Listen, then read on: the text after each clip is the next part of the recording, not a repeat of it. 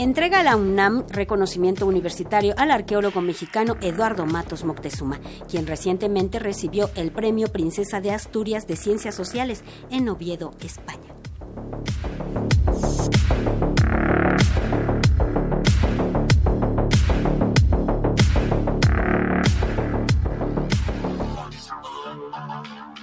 No se debe admitir que la historia sea manipulada con intereses políticos, una idea que reiteró el arqueólogo Eduardo Matos Moctezuma este jueves, al recibir un homenaje en la UNAM luego de haber sido condecorado hace días con el premio Princesa de Asturias en Oviedo, España. Hago alusión a algo que es que no se debe manipular la historia. La manipulación de la historia la hemos visto a lo largo y ancho de la historia y del mundo.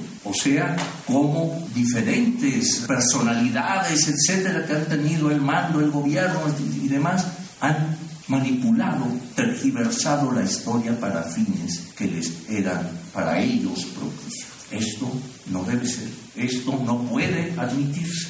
Y así lo manifesté en diferentes medios y así lo manifesté en mi discurso quise transmitir un poco por qué dije las palabras que dije, las cuales han causado cierta repercusión tanto en España como en México y me congratulo que así sea. He dicho lo que pensaba y lo que he defendido a lo largo de mi vida.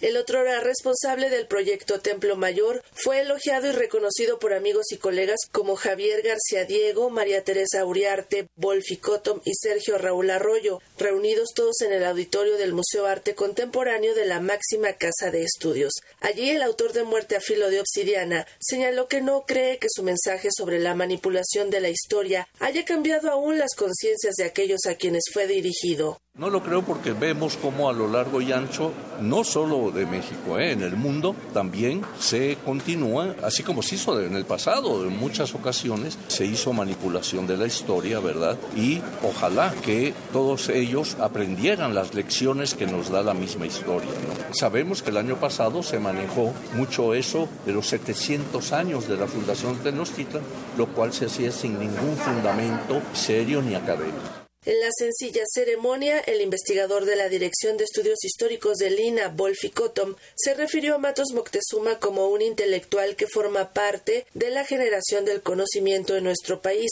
además de un servidor público que ha debido tomar decisiones complejas y polémicas, lo cual ha suscitado su ruptura con el poder. Pienso que como todo intelectual serio ha reconocido que la verdad absoluta no existe. Siendo así, ha tenido críticos y polemistas con quienes ha estado abierto a dialogar académicamente. Pero a fin de cuentas es un personaje de nuestra historia. El querido y admirado maestro Matos se ha ganado a pulso nuestro respeto, aprecio, admiración y reconocimiento. Más allá de cualquier título, ha sido formador de varias generaciones de antropólogos e historiadores y su conocimiento sigue siendo parte de la generación del conocimiento en nuestro país de igual forma, ha sido servidor público, tomando decisiones complejas, difíciles y en ocasiones polémicas. Pienso, como él mismo afirma, que esto ha ocasionado una de sus dos principales rupturas con el poder. Por su parte, Sergio Raúl Arroyo, miembro del Seminario Patrimonio Cultural, Antropología e Historia, destacó cómo el destino de las instituciones culturales no resulta ajeno al interés de Matos Moctezuma. El destino de las instituciones culturales no es ajeno a las preocupaciones cotidianas de Eduardo Matos. Su carácter templado y su vocación institucional han pasado por todo tipo de filtros. Vuelvo a la cita de Matos. Hoy vivimos tiempos trastornados. Lo que se había erigido se viene abajo. La ciencia y la cultura son denigrados y no se comprende el valor que tienen para los pueblos. La historia se tergiversa al gusto de los gobernantes. A las instituciones se les quitan los recursos lo peor es la manipulación que se pretende hacer de la historia con fines políticos. Hasta allí la cita de Eduardo. Y yo deduzco, 1321 como año fundacional de Tenochtitlan es solo la fantasmagoría de una política absorta en hacer del poder otro fetiche. La declaración de Eduardo Matos, como sucede con el trompo del poema de Octavio Paz, cayó justo en el centro del mundo. Para Radio Educación, Sandra Karina Hernández.